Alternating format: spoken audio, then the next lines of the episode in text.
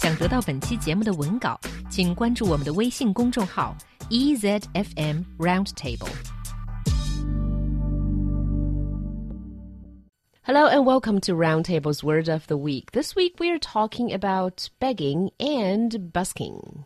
That's right. In English, actually, there are two words that are basically interchangeable. Uh, they are begging and panhandling. They mean the same thing, going around asking people for money. 嗯，begging 大家都知道，panhandling 从字面上听上去也可以知道是什么意思了。那么拿着一个盘子，端着盘子，基本上也是要乞讨、要钱的意思。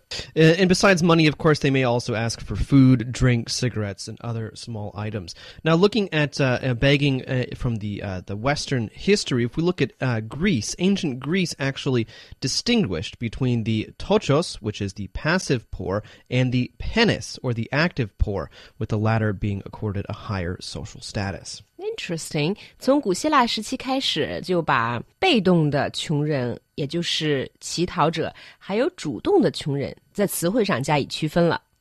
and so, of course, as as many uh, of our listeners probably already know, I mean, if we look here in China uh, with Buddhism and perhaps even Taoism, begging is actually part of the religion, but also Christianity, uh, Hinduism, Sufi Islam, uh, and Jainism also provide uh, traditional methods of begging for monks and nuns and, and people living in monasteries. 嗯，不光是在佛教中，在基督教甚至印度教中呢，都有和尚、尼姑或者是修道院的修士。 行乞来求生这样的教义。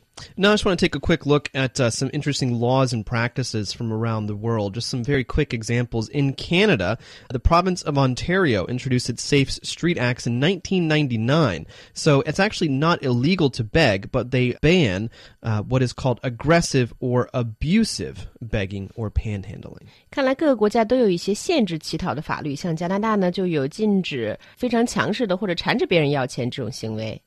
and in Finland, actually, begging has been legal since 1987, but then in 2003, the Public Order Act completely decriminalized begging. 嗯，芬兰相对来说是对 begging 比较友好的一个国家。 And in Luxembourg, finally, actually, begging in Luxembourg is totally legal, except when it is done in a group or if the beggar is part of an organized effort, similar to what we might see here in China.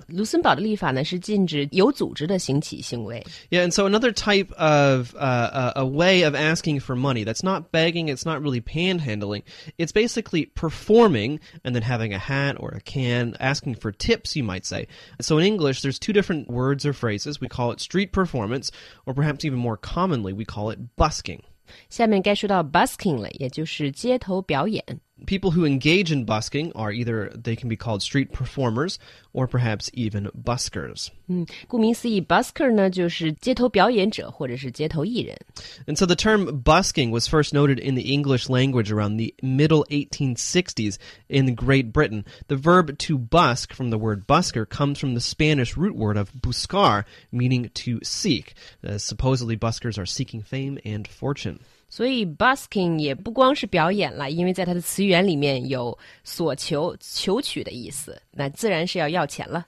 And so uh, there are four uh, basic forms of street performance or busking. There is the circle show, which tends to gather a crowd around them. It usually has a distinct beginning and end. So perhaps street theater, magicians, acrobats, jugglers, things like that. 感觉 circle shows 有点像中文里面的撂地卖艺，在一块固定的地点吸引一些卫生圈子的观众，然后来进行杂耍、变魔术、木偶戏这样的表演。